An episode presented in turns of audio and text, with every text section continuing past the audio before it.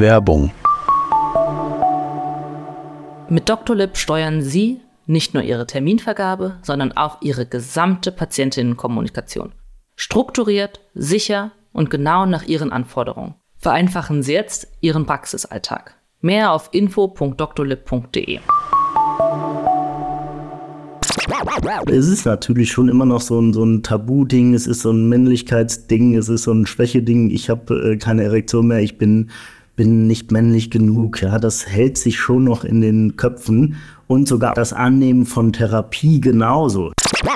Kinderwunsch auch großes Thema natürlich in der Urologie und das nicht nur an der Frau liegt, sondern ähm, grob kann man sagen zu 33 Prozent äh, am Mann, 33 Prozent an der Frau und auch die Kombination. Ja, tatsächlich. DocTales – Geschichten für die Praxis. In dem Podcast der Medical Tribune dreht sich alles um den Alltag niedergelassener Ärztinnen und Ärzte. Dr. Anja Braunwart, Ärztin und Medizinredakteurin und der angehende Allgemeinmediziner Sebastian Alsleben sprechen mit Kolleginnen und Kollegen über Spaß, Frust und aktuelle Herausforderungen in der Praxis. Ja, hallo zusammen und willkommen zu unserem kollegialen Austausch. Hallo Sebastian. Hi Anja. Ja, heute sprechen wir mit Volker Wittkamp und Volker ist Urologe und ich kenne ihn tatsächlich über Instagram, aber auch über seine Aufklärung auf Social Media grundsätzlich zum Thema auch Sexualmedizin, zum männlichen Geschlecht. Und ich freue mich sehr, dass du heute dabei bist. Herzlich willkommen, Volker. Hallo Sebastian, hallo Anja. Schön, dass ich dabei sein darf. Ja, Volker, also wir fangen ja immer an, dass wir so ein bisschen über den Berufsalltag sprechen. Ähm, erzähl doch mal, wie ist denn eigentlich so ein Praxisalltag bei dir?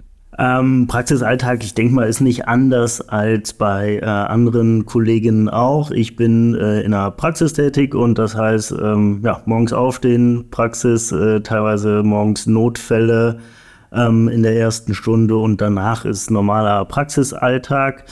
Um, ich arbeite aber auch noch in einer Reha-Klinik. Ja, und da sieht das Ganze ein bisschen anders äh, aus. Da ähm, betreue ich hauptsächlich Männer nach Prostatakarzinom und ähm, helft ihnen dabei wieder ja, die Beschwerden der, der radikalen Prostatektomie ähm, zu überwinden, äh, als da wären erektile Dysfunktion und halt die Inkontinenz zusammen mit einer Tumorerkrankung beim Mann halt echt ein äh, ordentliches Dreierpack, muss man sagen.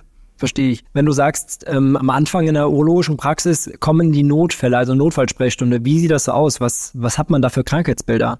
Ähm, das kann im Prinzip alles sein. Ja? Also das ist jetzt nicht der Mann, der seit ähm, fünf Jahren erektile Dysfunktion hat, ja, kann aber schon mal auch der ähm, eher jüngere Mann sein, der vielleicht am Wochenende mal keinen hochbekommen hat und denkt, das wäre ein Notfall. Ja? Ansonsten ist es recht häufig oder sind es Hodenschmerzen, was ja auch klar ist, sollte man auf jeden Fall auch recht schnell mit zum äh, Urologen. Ähm, je nach Stärke vielleicht sogar auch schon am Wochenende im Krankenhaus. Ähm, dann aber auch, ich meine, der Urologe kennen wir alle, äh, ist nicht der reine Männerarzt. Ja, das heißt, äh, Frauen mit ähm, Harnwegsinfekten, ja, ähm, auch relativ häufig ähm, Flankenschmerzen, wohinter sich auch entweder eine Pyelonephritis oder ähm, auch ein Harnleiterstein verbergen kann. Und ähm, was auch noch recht äh, häufig vorkommt, ist eine Makrohämaturie, also Bluthämorrhoiden. Habt ihr da extra eine Stunde für eingeplant, weil du das sagst, ihr habt das relativ häufig morgens mit den Notfällen? Ähm, genau, das macht ja jede Praxis so ein bisschen anders. Ja, ähm, das heißt, dass man dann morgens eine Stunde Zeit hat für Notfälle, ja, damit man die dann abarbeiten kann. Dann muss man halt dann irgendwann auch die anderen Leute wegschicken. Wird das auch missbraucht? Also nach dem Motto, ich bin doch auch ein Notfall, ja, so. Ähm, klar, also ich glaube, das ist äh, auch in jeder Praxis so, dass ähm, Hey, mein Notfall ist ja, ähm, ist ja im Prinzip subjektiv. Ja, also wie gesagt, vielleicht ist das für den äh, jungen Mann Mitte 25 die einmalige ähm, Erektionsschwäche ein äh, akuter Notfall. Ähm, für uns Mediziner ähm, halt nicht. Ja, ähm, das heißt, da würde ich gar keinen Missbrauch, vielleicht sogar ähm, oder ist nicht vorsätzlich. Ja, Mhm. Ähm, aber klar gibt es auch schon mal Leute, die sagen, hey, sonst warte ich aber ewig auf einen Termin. Ja, aber wenn die das schon sagen, dann ähm, ja, haben sie sich schon enttarnt und dann äh, wird es eigentlich nicht als Notfall behandelt. Auf jeden Fall. Das, was du sagst, dass das irgendwie subjektiv ist, ist ja bei uns auch im, im hausärztlichen Bereich. Und wir sehen dann ja alles. Und für mich stellt sich ganz, ganz häufig die Frage, wen überweise ich denn äh, quasi jetzt zum Urologen? Also erektile Dysfunktion, gerade bei jungen Menschen, ich meine, sind wir mal ehrlich, es ist ja zu einem weitaus größeren Teil eben irgendwie dann doch kopfgetriggert, also irgendwie psychischer Genese, als dass es irgendwie eine organische Genese da gibt. Ähm, und ich tue mich dann immer schwer. Also würdest du trotzdem empfehlen, auch solche ähm, Problemstellungen, sage ich mal, bei jetzt jungen Männern, die dann trotzdem einmal zu schicken? Ähm, wie, was empfiehlst du da?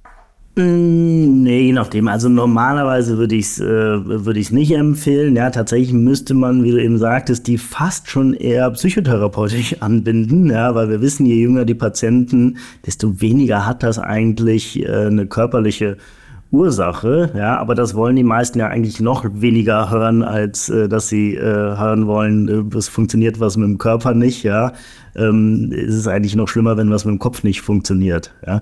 Und ähm, je älter die Patienten auf jeden Fall. Andererseits ist es auch so, dass äh, ich glaube, ähm, allgemeinmedizinisch erektile Dysfunktion schon auch gut behandelt werden kann. Ja, seitdem wir PD5-Hämmer haben, ähm, ist das ja erstmal eine einfache Sache. Ja, und andererseits äh, schicken wir ja manchmal auch die Leute, die vielleicht urologisch schon angebunden sind, die eine erektile Dysfunktion haben. Die müssen wir Urologen und Urologinnen manchmal viel häufiger ähm, niedergelassen, hausärztlich oder kardiologisch ähm, abklären lassen, weil es gibt ja auch genug Leute, die haben eine erektile Dysfunktion, denen ist es aber egal.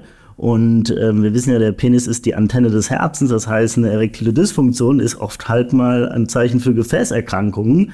Und ähm, fünf Jahre danach kann es halt auch zu einer kardialen Problematik kommen. Deswegen, ja, muss man immer ein bisschen abwägen, aber ich glaube, da muss jeder, das ist ja auch das, das Schwierige am Arztberuf, ja, zu wissen, wann man seine, ähm, ähm, seine Kompetenz erreicht hat und nicht direkt jeden immer schicken. Wie sinnhaftig findest du denn ein Prostatakrebs-Screening? Ähm, ich glaube, es gibt fast keinen Urologen, der das nicht sinnhaftig findet. Wir wissen alle, ähm, aber auch wir Urologen, was äh, es kann und was es nicht kann. Ja? Und ähm, klar wissen wir auch, dass es teilweise ähm, übertherapiert wird ähm, Prostatakarzinom. Wir sehen aber auch alle anderen Fälle und ähm, ich glaube, da muss einfach wissenschaftlich noch mehr getan werden und es muss ein besseres, ähm, besserer Marker gefunden werden. Wir haben nur den PSA-Wert, mit dem kann man sehr gut äh, umgehen. Ja. Ähm, klar ist es teilweise so, dass wir zu viel ähm, dann auch biopsieren und äh, vielleicht auch Karzinome entdecken, die ähm, unentdeckt vielleicht, ähm, ja, da wären die Patienten nicht dran verstorben und hätte man es nie herausgefunden, dann ähm, wäre es so, dann, dann wäre es vielleicht besser gewesen, ja. Aber man sieht tatsächlich auch immer mehr junge Männer und mit jung meine ich halt 50 bis 60, die ähm, Prostatakarzinomformen haben, die aggressiv sind und die kriegen wir nur durch den PSA-Wert ähm, heraus. Ja, wir haben zum Glück mittlerweile das MRT. Auch da ist wieder eine Kostensache. Ja, mit dem MRT können wir bei einem erhöhten PSA-Wert gucken, ist da was dahinter oder vielleicht eher nicht. Ja, können wir mit einer Biopsie ähm, vielleicht auch noch zwei, drei Jahre warten oder erstmal abschauen. Ähm, der PSA-Wert, der muss halt äh, mit dem Patienten besprochen werden und interpretiert werden. Das ist halt nicht ab vier ist Tumor und ähm, ähm, sondern man, man muss halt einfach so ein bisschen mehr danach schauen und da ist halt auch das Reden eine große Sache und das fehlt auch manchmal im, im äh, Klinik- oder im Praxisalltag, ja, darüber aufzuklären und nicht nur sagen, PSA 27,50 Euro äh, ähm, ab dafür. Ne? Also ich bin, ich, ich, bin immer noch großer Fan des PSA-Werts und des äh, Prostatakrebs-Screenings. Äh, klar, ich sehe in der Reha-Klinik ja auch ich denke mir manchmal auch, oh, ja, den hätte man jetzt nicht operieren müssen. Ne? Ähm, äh, wir sagen ja auch, ab 80 gar nicht mehr PSA machen. Ja, aber wie gesagt, wir haben nichts anderes. Wir sind mit dem MRT jetzt, glaube ich, da auch auf einem guten Weg. Das MRT wird immer besser, ähm, dass man da auch äh, ja wirklich nur die Leute behandelt, die es brauchen. Wie stehst du zur digital-rektalen Untersuchung? Wollte ich gerade sagen, vergessen, kann man sein lassen. Ja, also ich glaube, da haben wir Urologen uns auch äh, kein gutes Marketing aufgebaut und es gibt sicher noch genug äh, Männer, ähm, die deswegen nicht zum Urologen gehen. Das äh, habe letztens wieder eine Studie, die gezeigt hat, ist eigentlich Quatsch. Ja? Also das, was man, der, der Prostatakrebs wird, wenn über den PSA-Wert festgestellt, ja, und ähm, übers Tasten ganz selten bei Tumoren, die, äh, die kein PSA-Erhöhung machen, gibt's auch, ja. Ähm, aber ansonsten nur durchs Tasten ist wirklich sehr, sehr selten. Und vor allen Dingen, also sind wir mal ehrlich, gerade zum Beispiel jetzt im hausärztlichen Bereich, also ich mache es zum Beispiel auch bei den Checker, ich biete es an bei den Check-up-Untersuchungen. Ähm, bei Personen äh, teilweise über 40 biete ich es einfach an und sage, wir können das machen, weil letztendlich mir macht das nichts und gerade auch so Richtung kolorektale äh, Karzinome, ne, Rektumkarzinom, Analkarzinom, da, da ist es sicherlich nochmal eine andere Geschichte, aber auch da ohne Stuhlunregelmäßigkeiten, ohne Probleme, wie wahrscheinlich ist das? Und ich bin ganz ehrlich, ich mache es schon relativ häufig, aber das, was ich in der Prostata taste, ich tut mir jetzt leid, vielleicht bin ich auch nicht gut genug, aber ich taste sicherlich die Prostata, aber dann hört es auch wirklich auf. Also der, außer die ist massiv vergrößert oder sowas, aber da so fein ist der Finger dann noch nicht. Ja, aber das ist ja auch egal. Ne? Die kann, ich hatte letztens wieder eine, hatte eine 200 Milliliter Prostata und äh, ne, normal ist 20 Milliliter und der konnte pinkeln und klar, die tastet man, ja, aber das ist kein Karzinom und da kann ich auch fragen, wie es mit dem Wasser lassen und wie groß die Prostata ist, ist mir im Prinzip erstmal egal, ja, sondern egal, ich will ja. wissen, was sie für Beschwerden macht. Und ähm, wie gesagt, ich habe auch schon genügend Patienten, wo ich sage, die waren beim, ähm, die waren beim Hausarzt auch und der hat tatsächlich das Karzinom getastet, dann weiter zum Urologen geschickt. Ja, gibt es. Ne? Und es gibt auch die ja. Leute, die ein PSA von zwei hatten und dann äh, ähm, positiv getastet wurden. Ja. Es ist ein günstiges äh, Untersuchungsmittel, ja, was, äh, was überall vorhanden äh, ist, ja. Ähm, aber es ist halt auch noch so ein bisschen so ein älteres Handwerkszeug, muss man auch sagen. Wie gut nehmen denn Männer überhaupt Vorsorge in Anspruch oder wie, wie stehen sie dem gegenüber? Ähm, ja, generell auf jeden Fall statistisch gesehen weniger als Frauen. Ja. Mhm. Ähm, ist so ein bisschen die Frage, wo das äh, herrührt. Ähm, tatsächlich weiß ich es nicht, könnte man ein bisschen interpretieren. Vielleicht hat es auch noch mit der älteren Generation weniger Zeit, äh, mehr im Beruf äh, zu tun. Ähm, urologisch gesehen hat es sicher auch was damit zu tun, dass man jetzt keinen Urologen hat wie Frauen, Frauenarzt äh, oder Ärztin, ja, wo man regelmäßig hingeht. Ähm, klar hat es auch wieder so ein bisschen dieses Männlichkeitsding. Äh, ich äh, kriege schon keinen Krebs, ich äh, bin nicht schwach, ja. Spielte auch sicher eine Rolle. Ähm, kann ich jetzt nicht so genau sagen, aber rein statistisch gesehen ähm, gehen Männer auf jeden Fall weniger zu Vorsorgen und das nicht nur im urologischen Bereich. Wie ließe sich das denn bessern? Habt ihr da Ideen unter euch Urologen? Äh, ja, Aufklärung. Hm, ja, also ähm, Bücher schreiben. Bücher schreiben, Social Media machen, ähm, aber auch, wie gesagt, sowas wie, äh, wie zu sagen, hey, ne, ich muss nicht den Finger in den Po stecken, ja, wenn ihr das nicht wollt. Ähm, Sie haben es eben auch schon, oder du hast es eben auch schon angesprochen, äh, PSA-Wert, äh, ja, dann, dann wird natürlich, bleibt auch hängen, ah, Vorsorge ist ja eh Quatsch und äh, ne, im Gegenteil schadet sogar, PSA-Wert ist schlecht, ja, ähm, warum soll ich den denn abnehmen lassen, wenn die Krankenkasse den nicht äh, bezahlt? Ähm, ja, das ist, ähm, bleibt halt so in den Köpfen drin. Ich denke, da seid auch ihr Hausärzte wahrscheinlich gefragt, ne? Nicht nur aufklären, sondern hinschicken, oder? Ja, aber das Problem ist bei uns zum Beispiel in der Umgebung, also ich meine, du bist ja in Köln, Volker, ähm, aber letztendlich in Solingen ist es urologisch jemanden zu bekommen, ist quasi unmöglich, einen Termin zu bekommen. Also klar haben die auch teilweise Akutsprechstunden, ähm, aber tatsächlich ist es wirklich, also wenn ich jemanden habe, wo ich immer denke, wenn mir erzählt, ich habe jetzt Probleme, wie gesagt, mit erektile Dysfunktion, erzählt mir das, mhm. letztendlich alle, die Kollegen nehmen teilweise gar keinen neuen Patienten mehr ab, weil die komplett ausgelastet sind mit ihrem Patientenstamm. Und wenn du dann gerade so einen jungen Patienten hast, oder weil jüngerer, sagen wir mal 40, 45, der dann Probleme hat mit Wasserlassen, wo du denkst, hm, ist aber doch ein bisschen früh und irgendwie passt das eigentlich nicht zusammen, hat einen Leidensdruck, dann schickst du ihn mal zu Urologen oder wenn dann auch mal wirklich was im Urin ist, ja, also auch wenn das nur eine Mikrohämaturie ist, aber das hat, ist dann mal bei einem Mann oder auch bei einer Frau genau das Gleiche. Wir müssen ja nicht nur über die Männer sprechen, auch über die Frauen. Ähm, und du hast eine Mikrohämaturie und die hat die aber dann auch in der Kontrolle, die hat die dann äh, dauerhaft da, dann muss das halt meines Erachtens einmal abgeklärt werden. Und da Termine zu bekommen, ist ähm, sehr, sehr schwierig.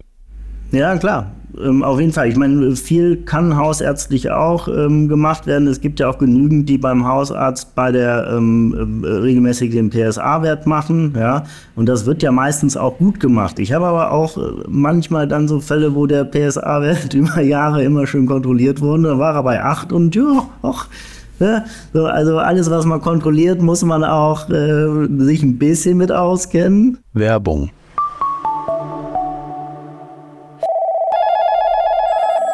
Verabschieden Sie sich von ständig klingelnden Telefonen und langwieriger Terminabstimmung.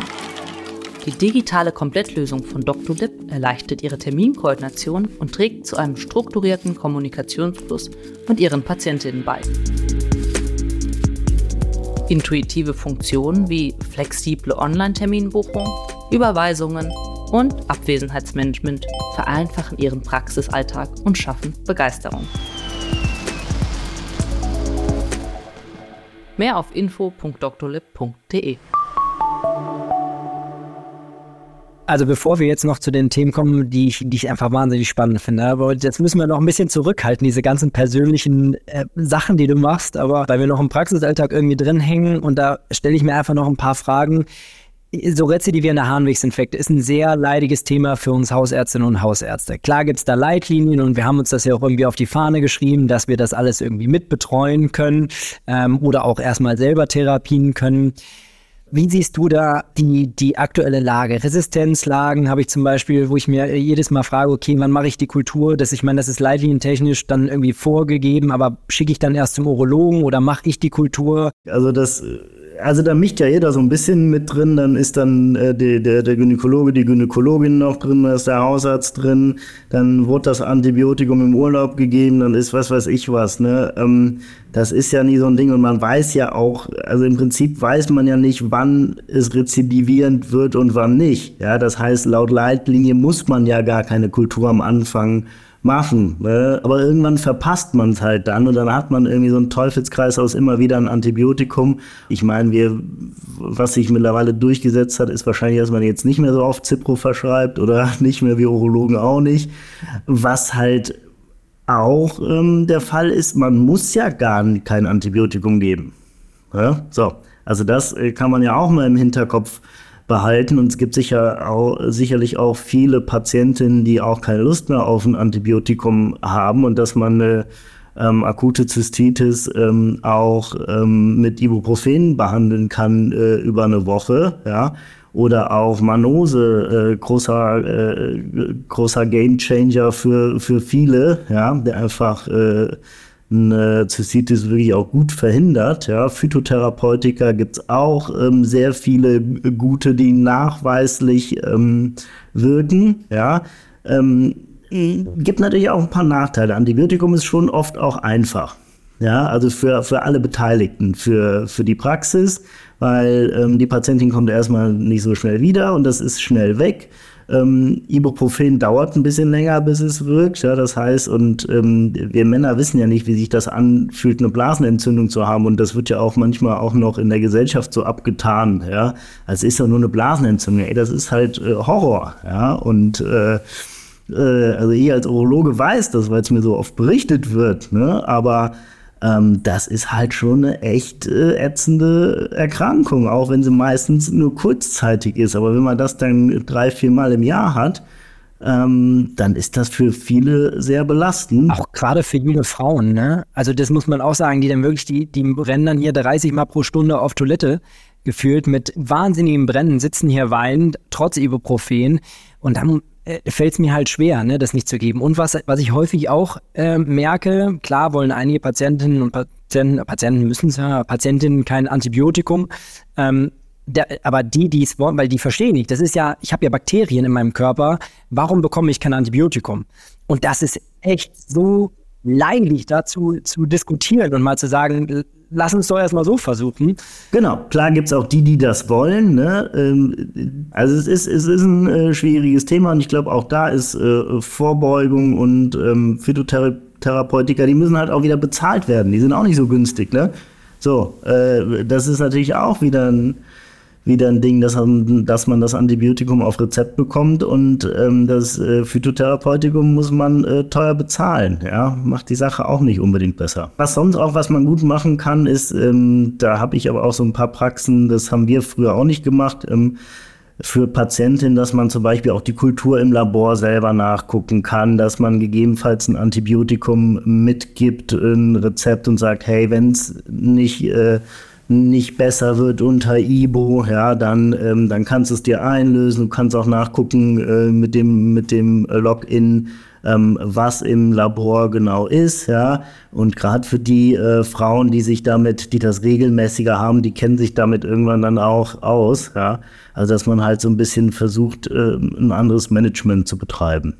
Ist ja auch so ein heikles Thema, glaube ich, in der Praxis ist, Sebastian, du hattest es auch mit aufgebracht, ist Kinderwunsch, ne? Oder besser gesagt, unerfüllter Kinderwunsch. Also laut Volkers alten Buch ist es 50-50. Genau, Kinderwunsch auch großes Thema natürlich in der Urologie und ähm, es ist halt nicht so, dass wie früher oft behauptet, dass nur die Frau schuld ist, sondern, was heißt Schuld? Ja? Das, äh, jetzt bin ich auch schon in so einem Wording drin, ähm, was natürlich äh, nicht gut ist.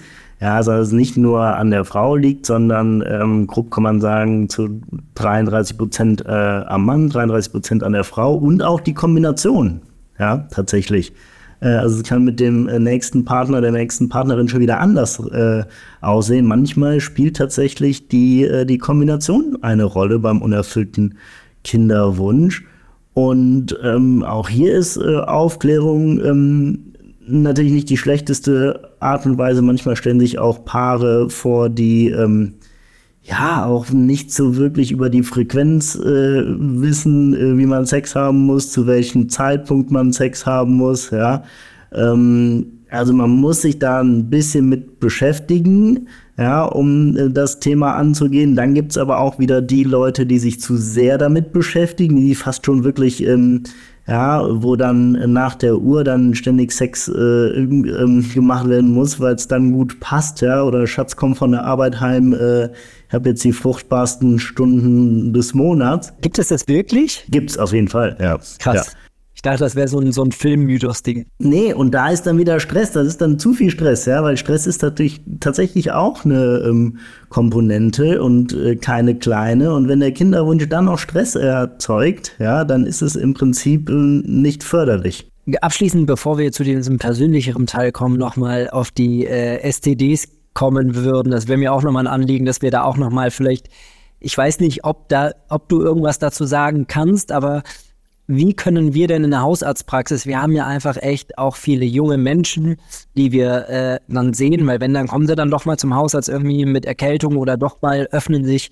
Hast du eine Idee, wie wir noch besser aufdecken können? Sollte man Infoflyer auslegen? Sollte man, also weil ja, sollte man das immer mal wieder ansprechen. Ich meine, wir haben ja diesen Checkup U35, wenn man das hat, äh, direkt ansprechen, ob da Probleme sind. Also ich frage halt schon so ab, wie ist es mit Partnerschaft und so weiter. Und wenn da irgendwie so ein bisschen Zweifel kommen, dann gehe ich da auch tiefer ins Gespräch. Aber ich finde es auch irgendwie ein bisschen weird zu fragen, hey, juckt's im Schritt? Also weißt du, wobei alle Zahlen steigen, ne? Also die Zahlen steigen. Ähm, ja, ich glaube, ich ich glaube, auch da ist, ist eher Aufklärungsarbeit fast schon das, das Bessere, ja, oder auch ein breiteres äh, Testangebot. Das kommt auch immer mehr, aber wie du eben sagtest, halt äh, gerade auch im ländlichen Bereich, ja, ähm, gibt es da sicher weniger Stellen, wo man sich ähm, recht anonym und ähm, am besten noch umsonst äh, regelmäßig testen lassen kann. Weil ähm, ja, diese Ansprechen, äh, Verurteilen bringt auch nichts. Im Prinzip ist es wie ein Schnupfen. Ja, ob ich mir jetzt eine Erkältung beim Knutschen hole oder vielleicht auch untenrum was. Klar sollte man sich schützen, ja, und auch klar, ähm, äh, aber bringt im Prinzip nichts, da Vorwürfe zu machen. Ich finde, es ist auch so stigmatisierend, weißt du? Also zum Beispiel auch so Thema Feigwarzen. Die Patientinnen und Patienten, die ich damit habe, das ist für die das Schlimmste auf der Welt. Und dabei, also, ne, ich meine, und dabei kann man, davor kann man sich ja auch nicht wirklich richtig schützen, ja, ähm, weil da hilft das Kondom, Kondom auch nicht und weil sie überall im Intimbereich sind. Ähm, also wir hoffen, dass wir irgendwann das, das Thema durch Impfungen durch äh, haben. Ja, das, äh, da hat man immer auch dann lange Zeit halt nicht an die, an die Männer gedacht, beziehungsweise dachte man impft ähm, nur die Frauen oder die jungen Mädchen äh, und die äh, reichen dann für den äh, Herdenschutz. Ja, ich meine, die ähm, Homosexuellen hat man da komplett raus vergessen aus diesem äh, Thema bei der Thema Impfung. Dann hat man gemerkt, die Impfquote ist jetzt nicht so gut, dass das im Prinzip auch nichts bringt. Dann hat man angefangen, jetzt auch die Jungs zu impfen. War eine ganz doofe Frage, aber ich finde ja trotzdem ganz nett, warum du dich für die Urologie entschieden hast. Wolltest du weniger hysterische Frauen als Patienten oder? Na, haben wir ja geklärt, ne, dass äh, wir leider auch Frauen haben. Nein, ähm, dass der Urologe auch Frauen äh, behandelt, ja, und äh, welche äh, Patienten jetzt angenehmer sind, ob Männer oder Frauen, weiß ich jetzt auch nicht. Ich glaube, da sind Männer tatsächlich auch oft wehleidiger als, äh, als Frauen. Ähm, also fing natürlich also mit Formulaturen an. Ich habe äh, Urologie-Formulatur gemacht und gemerkt, hey, das ist ein schönes, nettes, kleines Fach, ähm, äh, wo man chirurgisch arbeiten kann, ja, sich aber trotzdem später auch noch ähm, niederlassen kann ganz gut. Ähm, ich war auch ein bisschen faul, das heißt, man muss jetzt nicht komplett alles lernen, sondern hat drei, vier Organe, das war's. Ne? Und damit kann man sich recht schnell gut auskennen. Ähm, und was tatsächlich auch so ein bisschen noch dazu kam, die äh, Urologen sind oft auch jetzt eher so ein, so ein, so ein spaßiges, lockeres Völkchen. Ja? Ähm, gibt ja schon noch so diese Klischees, würde ich jetzt mal sagen, ja, dass die Internisten vielleicht eher die Trögeren sind, dass die äh, Orthopäden, die, die Orthopäden sind eher so ein bisschen die Draufgänger, äh, die Anästhesisten sind auch so ein bisschen die lockeren Kaffeetrinker und die Urologen sind irgendwie so die lustigen äh, Party-People. Ähm, cool, dazu machen wir morgen ein Video. Gut, den Urologen nehmen wir noch äh, auf. Dieses Choose Your Character. Sehr gut. Ja, ja, genau. So ähm, ein bisschen was stimmt da schon. Also ich habe auf jeden Fall, ich weiß jetzt nicht, ob man das, äh, ähm, ob man dazu wird als Urologe oder, oder ob man das mitbringen muss, ähm, vielleicht von beiden so ein bisschen. Ähm, nein, ich fand es ein spannendes Fach und äh, gerade auch dieses ähm, Operative in der, in der Anfangszeit, das Endoskopische, ja. Ich meine, wir Urologen haben ja im Prinzip die Endoskopie äh, erfunden, ja. Und äh, kann man äh, super spannende Sachen machen. Ähm, wir waren auch trotz der Größe des Faches auch schon auf manchen Sachen immer Vorreiter, Endoskopie, jetzt äh, Robotik, ja, ähm, mit der Da Vinci-Operation. Ähm, also das ähm, ja, ist ein spannendes Fach, wo man sehr, sehr viel machen kann. Jetzt hast du es einmal angesprochen. Jetzt will ich nur, nur einen Satz dazu. Aber äh, was hältst du von der Da Vinci? Ich weiß, damals in meinem Studium war das ganz, ganz fancy, damals an der Charité und äh, wurde jedem Studenten einmal gezeigt, hey, unsere Uro kann das hier. Ähm, was hältst du davon? Ähm, mittlerweile wieder großer Fan, ja. Also wie gesagt, ich habe auch jetzt in der Reha-Klinik ähm, vor drei Jahren waren es, glaube ich, noch 90 Prozent normal operierte. Mittlerweile ist komplett andersrum, 90 Prozent Da Vinci und so. Das, das äh, ist so und da muss man halt, glaube ich, auch hin. Und ähm, ich meine, Martini-Klinik in Hamburg, ich glaube, die haben zehn Roboter da stehen, ja, oder äh, die, die, machen das. Das ist schon Fließbandarbeit. Ähm, wobei Fließbandarbeit ja auch nicht äh, schlecht sein muss. Ne, das heißt, da kennt sich die Anästhesie mit der Operation hervorragend aus. Die kennt sich das ganze Pflegeteam mit aus. Ähm, die sind nach drei, vier Tagen, fünf Tagen sind die wieder ähm, entlassen, ja, und waren früher zehn bis 14 Tage im Krankenhaus.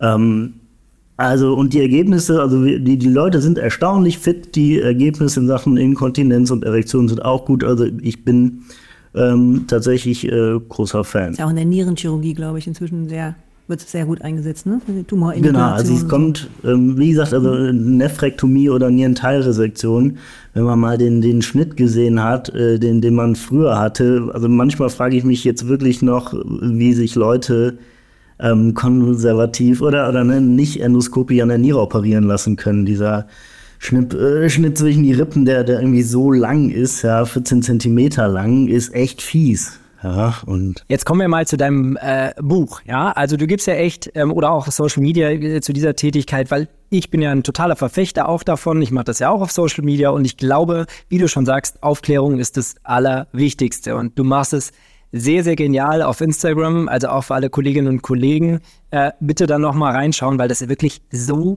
cool ist. Du schaffst es wirklich auf eine sehr lockere, lustige Art und Weise, glaube ich, ähm, so Tabuthemen aufzulockern und zu enttabuisieren. Äh, vielleicht erstmal aber zu deinem Buch. Also du hast ja zwei Bücher geschrieben im Prinzip. Das eine liegt ja schon ein bisschen zurück. Ne? Ich glaube 2016 oder so hast du das geschrieben. Ähm, das war fit im Schritt. Ne? Und da hast du ja auch schon so im Prinzip einfach nur aufgeklärt, wenn ich das richtig in Erinnerung habe. Also über äh, beispielsweise über was ein Hoden, was, ne, was ist eine Erektionsstörung und so weiter und so fort. Da bist du ja drauf eingegangen. Ähm, jetzt hast du ein neues Buch geschrieben, gut aufgestellt. Äh, vielleicht kannst du uns mal einfach mal einen kurzen Einblick geben. Was ist so deine Intention dahinter? Worum geht's? Hol uns mal ab. Ähm, genau, also Fit im Schritt war damals, ähm, als das Thema gerade so aufkam. Ja. Also es gibt kein, kein medizinisches Fachbereich, den man, äh, den man mittlerweile nicht in einem Sachbuch ähm, die immer gleich aussehen, ja, ver verwurstet äh, hat. Aber es ist ja super. Also, wie gesagt, das lesen die Leute gerne. Und es ist eine sehr gute Herangehensweise, um Leute aufzuklären und ähm, ja, sich mit dem eigenen Körper zu beschäftigen. Und gerade im Thema Urologie ist da natürlich auch wieder, bevor ich jemanden frage, vielleicht doch lieber erstmal das Buch äh, lesen, ja, und bei Fit im Schritt war alles sehr, also war es wirklich einmal ein Rundumschlag um die ganze Urologie. Ja, auch ähm, Fit im Schritt ist geschlechterneutral. Es ging auch um die Blase, um die Nieren, um den Penis, also wirklich im Prinzip alles. Ja. Und ähm, das zweite Buch, äh, Buch habe ich zusammen mit einem äh, Journalisten geschrieben, mit Oliver Stürving, und da geht es nur um den Penis. Ja. Ähm, aber da auch sehr viel tatsächlich, äh, also ich habe den medizinischen Part geschrieben und er den ähm, den journalistischen mehr. Also es geht auch um den Penis in der Geschichte, den Penis in der Gesellschaft, ja.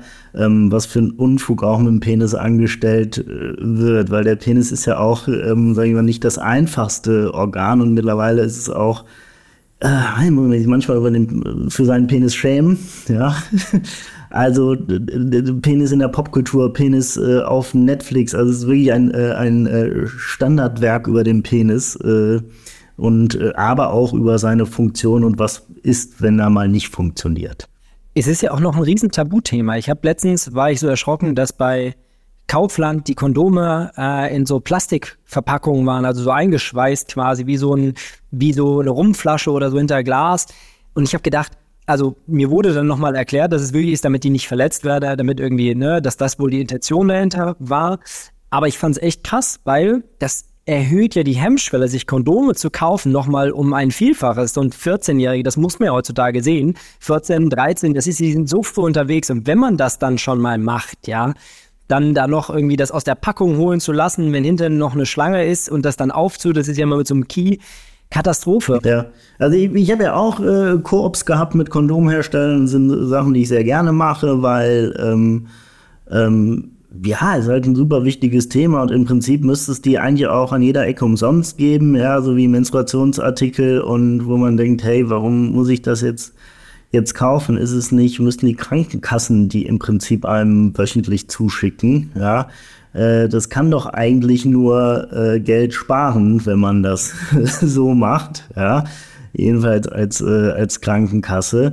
Ähm, genau, es ist immer noch dieses, dieses Tabuthema, man hat Angst bei DM an der Kasse, hey Rita, was kosten nochmal die XS-Kondome? Ja, äh, das dann quer durch den Markt gebrüllt wird. Ich meine, es gibt auch, ne, online hat sich das Ganze natürlich jetzt auch ein bisschen geändert, also man kann Kondome auch äh, sehr gut äh, online kaufen. Ich sag, du machst doch auch Musik, ne? Du machst doch noch was ganz anderes. Ich, ich habe früher mal in meinem Studium habe ich als DJ gearbeitet, also äh, nicht, nicht aktiv selber Musik, sondern passiv aufgelegt, aber habe Partys organisiert und ähm, äh, ähm, braucht immer noch so ein bisschen Ausgleich von dem äh, vom, vom, vom Medizinstudium und ich war nie der, der äh, auf der Intensivstation irgendwie neben Job gehabt hat, obwohl doch Hakenhalter war ich auch mal eine Zeit lang, aber ich war Weinverkäufer, Schuhverkäufer und DJ und äh, habe immer so ein bisschen den Ausgleich äh, noch gesucht. Cool, machst aber nicht mehr. Ähm, in, gelegentlich, tatsächlich mhm. doch. Also ich habe äh, dieses Jahr, aber es wird immer, immer weniger, aber auch äh, altersbedingt, sag ich mal. Ja, ich bin jetzt auch schon 40 geworden und äh, zwei Kinder, also da geht man auch einfach weniger aus und ähm, ja, habe ich mir jetzt eher ein Fahrrad gekauft, auch was alle so in der Midlife, in der Midlife Crisis oh. machen. Ne? Alle älteren Männer ab 40 kaufen sich ein Gravelbike. Also ist ja nicht nur noch ein Fahrrad, sondern ein Gravelbike und erstmal Ausrüstung für 1000 Euro. Ist wie wenn Männer anfangen zu kochen, muss erstmal irgendwie das teuerste Messer gekauft werden. Ähm, ja, also ich äh, hab, hab noch genügend andere Hobbys. so, du, irgendwo stand drin, also du kennst ja, ich meine, die macht ja mit Sheila äh, zusammen ähm, und ah, wie heißt er noch, der dritte im Bunde, der äh, der Umut, genau. genau. Umut ist jetzt gerade dazugekommen, davor war es Sheila, wir machen genau den äh, Dr. Sex-Kanal auf TikTok und da geht es halt mehr wirklich auch um so Teenie-Aufklärung. Fast eine Million Abonnenten habe ich gesehen. Ich habe gestern nochmal nachgeguckt, ich glaube 904.000 oder so. Ja, ja, genau. Irgendwie über 900.000. Ja. Wahnsinn, wie viele Menschen ihr damit erreicht. Woher kennst du Sheila? Hast du sie darüber kennengelernt? Ähm, ich habe Sheila über eine ähm, RTL 2-Sendung kennengelernt. Ja, also ich, ich habe auch Sachen gemacht, die ich vielleicht nicht nochmal äh, machen würde und äh, habe damals mit Sheila zusammen die Sexklinik auf RTL 2 gemacht wo wir tatsächlich live im Fernsehen Harnröhrenabstriche gemacht haben, ich. Und das wurde auch gezeigt, äh, irgendwie nach 22 Uhr auf RTL 2. Ähm, so die sexy Sportclips von ja, ja, genau, der ist, äh, sexy Urologe, der Harnröhrenabstriche macht. Äh, ähm, meistens äh, bleiben aber immer ein paar positive Sachen und zum Beispiel, dass ich Sheila da kennengelernt habe und dass wir dadurch dann äh, zu Dr. Sex kamen. Weil ja ist ja meistens so. Dann ergeben sich aus solchen Projekten dann doch ziemlich coole äh, Verbindungen und irgendwie Kollaboration. Und ähm, also mich hast du auf jeden Fall inspiriert, weil ich habe meine, also früher war, das hat sich mein, ich hatte früher viele auch junge Follower, das hat sich echt so ein bisschen geschiftet durch diese Aufklärung im allgemeinmedizinisch-internistischen Bereich auch viel. Und mich hast du echt motiviert, auch wieder mehr in diesem Bereich zu gehen, einfach um auch die jüngeren Menschen abzuholen, weil was genau das, was ihr auch macht, das ist ja auch das, was für die jungen Leute einfach interessant ist, mehr in Richtung Prävention gehen und ähm, das macht ihr einfach perfekt. Also ich finde es nochmal groß Kompliment. Ähm, macht da weiter so. Genau, ich mache im Moment ja bei Insta ein bisschen zu viel Quatsch, ja, das weiß ich aber auch selber mit ja, aber so, ich mein, so vielen Memes, aber tatsächlich ist das auch immer, dass, äh, dass äh, da bleibt immer was hängen. Sebastian, was meinst du? Sollen wir mal zu unserer, einer unserer Lieblingsrubriken kommen? Quick and Nerdy. Gerne, gerne. Ja, Volker, das haben wir dann natürlich nicht im Vorfeld gesagt, das sagen wir niemandem. Also es ist eine kleine Rubrik, gibt immer ganz kurze Fragen mit zwei Auswahlmöglichkeiten und du sagst entweder oder eins von den beiden. Okay. Ja, eins hast du schon mal angedeutet, aber eigentlich noch nicht beantwortet. Männlicher oder weiblicher Patient? Männlich. Prostatahyperplasie oder erektile Dysfunktion? Was ich haben will? nee, was du behandeln willst. ähm, Prostatahyperplasie. Alter oder junger Mann als Patient? Alter. Praxis oder Medientätigkeit? Praxis. Viagra oder Pumpe? Viagra. Und Schallen oder Digitalisieren? Was war das erste? Schallen. Also Sono. Sono oder rektale Untersuchung. ah, okay. Ja, äh, ne? Boah, beides MRT, beides nicht. okay. Prima. Achso, nee, du hast noch eine, Sebastian, ne? Nee, ich würde noch fragen, altes, altes oder neues Buch? Äh, altes. Auch wenn es nicht klug ist, aber naja. Ja, vielen, vielen Dank. Ähm, ich glaube, wir haben echt super viel mitgenommen. Wir sind schon deutlich über der Zeit. Ich glaube, ich könnte auch noch zwei Stunden weiter so fragen. Ähm, vielleicht zum Abschluss, hast du noch eine Message an alle Hausärztinnen und Hausärzte oder an jeden, der hier zuhört, zum Thema Urologie, wo du sagst, ey, das ist mir wichtig, dass das alle mitnehmen? Nee. ich vertraue euch da. So also. wir auf. Super, so lassen wir es enden. Anja, ich weiß nicht, wie es dir geht. Ich fand es total spannend. Ja, war echt spannend und unterhaltsam auch. ja, und sehe dich auch als Vorbild da auf Social Media, ähm, auch mit Sheila. Ich durfte ja bei Matt im Confit schon kennenlernen. Äh, ihr seid ziemlich cool drauf und da können sich viele Kolleginnen und Kollegen noch was abschauen. Vielen Dank dafür. Ja, danke, Volker. Super, vielen Dank für die Einladung. Ja, Sebastian, was machen wir denn in der nächsten Folge? Ja, in der nächsten Folge wird es für den äh, Videopodcast trotzdem noch nicht reichen, aber wir widmen uns ganz der Bildgebung, also äh, der Radiologie. Da haben wir den Julius Weinrich bei uns und ähm, viel wichtiger aber auch noch zu erwähnen, dass wir den lieben Sascha bei uns auch wieder haben, Anja. Ähm, ich weiß nicht, Anja, möchtest du das nächste Mal auch noch mal mit reinkommen mit uns? Mm, ich würde gerne, aber ich kann leider den Tag nicht. Das heißt, wir haben wieder alte Formationen, aber Julius Weinrich, wie gesagt, niedergelassener Radiologe, den haben wir bei uns. Und ich glaube auch, das wird eine spannende Folge, denn da tut sich im Moment auch sehr viel allein in Richtung KI, AI und äh, da freue ich mich sehr drauf. Ja, ich wünsche euch sehr viel Spaß und äh, ja, bedauere es natürlich nicht dabei zu sein, aber ihr werdet das meistern. Ist jetzt eine, eine, sehr lange Abmoderation, aber ich muss mich auch nochmal ganz, ganz herzlich bei dir bedanken, liebe Anja. Es hat mir sehr viel Spaß gemacht, die letzten Folgen mit dir aufzunehmen. Du warst äh, mehr als Vertretung für den lieben Sascha und ja, ich werde dich vermissen beim nächsten Mal. Danke dir. Wart's mal ab, vielleicht komme ich ja wieder irgendwann. Würde mich freuen. An alle anderen wieder reinhören und bis zum nächsten Mal. Tschüss. Dieser Podcast dient ausschließlich der neutralen Information und richtet sich primär an Ärztinnen und Ärzte sowie Medizinstudierende. Der gesprochene Inhalt ist frei von jeglichen Interessenskonflikten. DocTales, ein Produkt der Matrix Group. We care for Media Solutions.